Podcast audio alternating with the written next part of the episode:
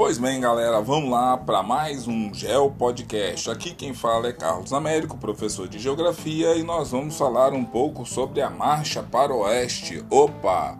Aí todo mundo já ligou aquela antena, né? Marcha para o oeste, vamos falar do oeste norte-americano? Não.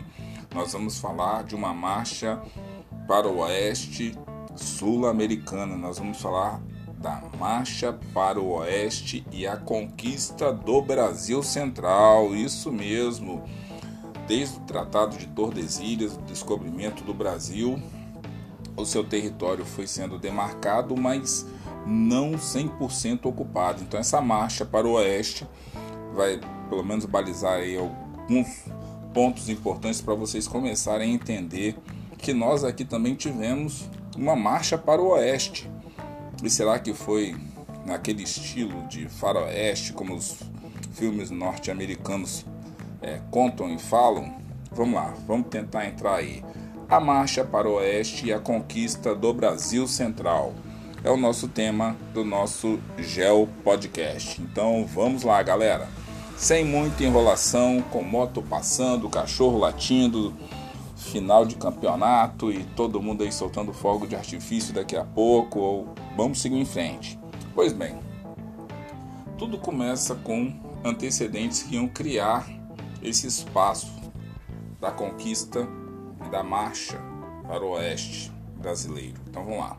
Na época do governo Vargas, durante o Estado Novo, que vai de 1937 até 1945, pretendeu-se construir um Estado capaz de criar uma nova sociedade e de produzir um sentimento de nacionalidade para o Brasil, para o povo brasileiro. Então, uma dimensão chave que foi colocada aí desse projeto, na verdade, um projeto de geopolítica, que tinha como foco principal a construção do território, que é um conceito geográfico que está lá no meu podcast sobre categorias geográficas, tá certo? Não por acaso foram criadas então instituições encarregadas de fornecer dados, aqui entre aspas, confiáveis para a ação do governo, como o Conselho Nacional de Geografia, o Conselho Nacional de Cartografia, o Conselho Nacional de Estatística e o Instituto Brasileiro de Geografia e Estatística, o nosso conhecido IBGE. Então, IBGE significa Instituto Brasileiro de Geografia e Estatística. Este, no caso, é, foi criado em 1938. Essa, essas agências, na verdade, ajudariam o Estado, no caso o Estado, a Federação, a formular e implementar suas políticas destinadas a vencer esses tidos vazios imensos que existiam no Brasil. Então, esses vazios territoriais e a pouca interação entre as redes urbanas existentes ali 1930, 1940 era foco do governo federal. Para que você tivesse uma noção, o Brasil é, já tinha o seu território todo ocupado pelo nativo americano, também chamado de índios. Então, já tinha uma ocupação do território. Com a lógica do branco europeu, portugueses e espanhóis, posteriormente outros povos, o que foi acontecendo? Isso daí foi sendo ampliado. Mas sempre, isso daí é básico para você entender geografia, a ocupação no planeta Terra 101% dela ocorre no litoral, nas regiões mais planas, próximos de rios ou cursos d'água. Carlos, mas existem pessoas que moram nos lugares mais diferentes e diversos no planeta Terra. Claro que sim. Toda regra tem exceções, mas eu estou falando que é o lugar assim que aproxima-se de uma facilidade maior. Imagina, que seria para você morar perto de uma praia, perto de um rio, perto de uma planície e perto de uma área vegetal. Quer dizer, você pode extrair um grande número de alimentos, uma variedade aí de nutrientes imenso. Então, assim, a população ela vai ocupando esses espaços. Não era isso que ocorria em todo o território brasileiro. O nosso litoral é grande, com certeza, hoje muito ocupado, sim, mas existem grandes espaços no interior do Brasil, ainda hoje, em pleno século XXI, que tem uma destinação, por exemplo, a floresta amazônica. Ninguém em sã consciência quer ocupar a floresta amazônica. Vamos preservar e proteger a floresta amazônica, o Pantanal. Então existem ecossistemas que hoje, com o conhecimento que nós temos, não é para ser ocupado, muito menos destruído nem nada. Precisam, na verdade, ser preservado. Mas o que nós temos que ver? Que essa marcha para o oeste brasileiro ela foi necessária para que ocorressem algumas mudanças estratégicas da realidade que ocorria em 1930 e 1940. Então vamos seguindo aí. No discurso oficial do Estado Novo, o Brasil Central emergia do imaginário nacional como uma materialização de um antigo é, destino, é, juntar o litoral e o sertão no mesmo espaço, sendo esse último é, percebido como uma área geográfica dotada de natureza exuberante, então assim majestosa e com imensas riquezas ainda inexploradas, aquela coisa assim bem bucólica. Entretanto, é importante destacar que a invenção, no caso do Brasil Central, é, se insere no processo mais amplo de conhecimento dessa região do país. Então, assim, já existiam áreas próximas dos rios, áreas mais planas, que as pessoas já tinham, inclusive, desenvolvido algumas ocupações.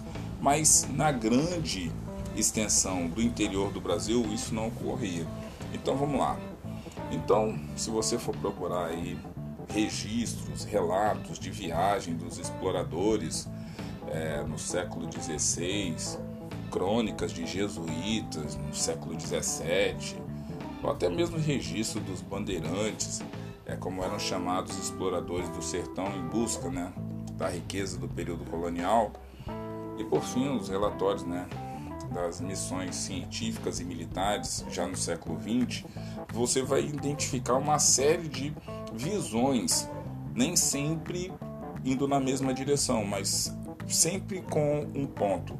Existe uma riqueza no território brasileiro, que não é só uma riqueza do ponto de vista material, ok?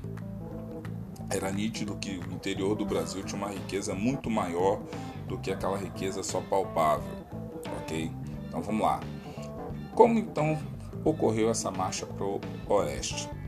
Em 1938, presidente Getúlio Vargas lançou a campanha Marcha para o Oeste, o fim de promover, no caso, um fim, né, a vontade de promover o povoamento e o deslocamento econômico da região central, é, no caso, no litoral e em alguns lugares, para a região central. Então, era desenvolver essa economia indo em direção à região central do Brasil. A noção de vazio territorial é, e aí você tem que também dar um, uma licença. Vazio territorial é quando você não tem nada. Só que vocês já sabem que no interior do Brasil existiam os nossos grandes amigos nativos americanos, também chamados de índios. Então, esse vazio era vazio para quem e vazio do que? Vazio de agricultura, vazio de pecuária, vazio de exploração de mão de obra, vazio de retirada de recursos naturais. Então, assim, qual era esse vazio territorial que existia no interior do Brasil? Então, a vontade era deslocar parte do aparato industrial e urbano que existia no litoral e nas áreas mais ocupadas e fizesse com que isso fosse para o interior. Ninguém ia fazer isso de graça, então tinha que criar estratégias para fazer isso daí. Então, olha só, esse espaço, é, de certa forma abandonado, que foi denunciado em várias obras, Euclides da Cunha é, também citava isso, né?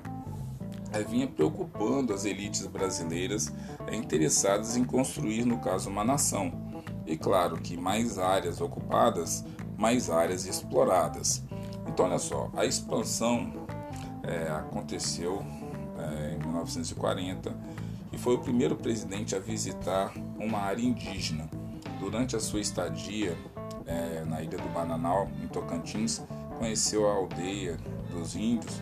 Uma das primeiras realizações da marcha foi o que? A expedição em 1943, é, que tinha como objetivo desbravar e colonizar zonas é, compreendidas é, nos altos rios Araguaia, Xingu no Brasil Central e Ocidental, fez com que, é, ao mesmo tempo, para gerenciar né, parte dessa expedição, o governo estabeleceu a Fundação Brasil Central, então, o órgão federal né, responsável por viabilizar essa estrutura. A região, também chamada como Brasil Central, nunca existiu oficialmente até o século XX. Era, na verdade, um vasto território habitado por distintos povos indígenas e com uma população é, escassa e dispersa, no caso, ainda conhecida, quer dizer, praticamente desconhecida do restante do Brasil, né, do restante do território.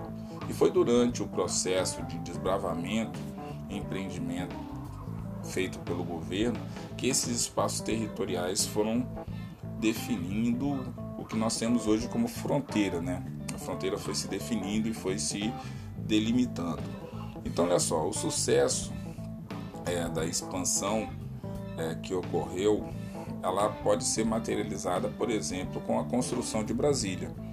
A marcha para o oeste, ela foi um crescente e aí observou-se o seguinte: não tem condição de do Brasil crescer em direção ao oeste se a primeira capital do Brasil foi em Salvador, na Bahia. Então, próximo do litoral, então todas as estruturas governamentais ficavam em Salvador. A capital do Brasil sai de Salvador e vai para a cidade do Rio de Janeiro, no ciclo do ouro e pedras preciosas, e depois se mantém ali com a questão do café com leite, da produção de produtos agrícolas. Então é mantido na região sudeste. E aí, quer dizer, Salvador, Bahia, Nordeste, Rio de Janeiro, Sudeste. Como que você pensa no crescimento do Brasil sem você ocupar é, fisicamente o interior do Brasil? Então a marcha passa a deslocar a capital do Brasil para a região central e a partir daí de fato você tem essa marcha para o oeste que criou novas vias de comunicação para o interior. Então estradas, campos de pouso, construiu cidades planejadas, conduziu migrações de populações extensas. Então, é, entre esses feitos, foi possível ocupar áreas hoje que nós temos Mato Grosso, Mato Grosso do Sul, Goiás, Tocantins. Então essas áreas foram contando aí com essa participação dessa marcha para o oeste e essa importância que se teve para se expandir o território brasileiro. Tá certo, galera? Então fica aí é, esse ponto específico. Então vou deixar umas duas perguntas básicas para vocês refletirem no final. Primeiro é o seguinte: do que compreendeu a marcha para o oeste? Então, se você quiser, do que consistiu a marcha para o oeste brasileiro? Essa é a primeira pergunta. O que, que de fato aconteceu com essa marcha para o interior do país? O que, que foi que deu nesse processo? E depois, se de fato existiu a conquista do Brasil Central. Então, a segunda pergunta para vocês darem uma refletida aí é o seguinte: existiu de fato essa conquista do Brasil Central pelo governo federal? 1930, 1940, 1950, construção de Brasília tal. Existiu essa conquista do Brasil Central? E fica aí mais um podcast para vocês. Tá certo, galera? Um forte abraço para todo mundo. Paz e vamos de boa. Até o próximo Gel Podcast. Um abração, galera. Vamos que vamos.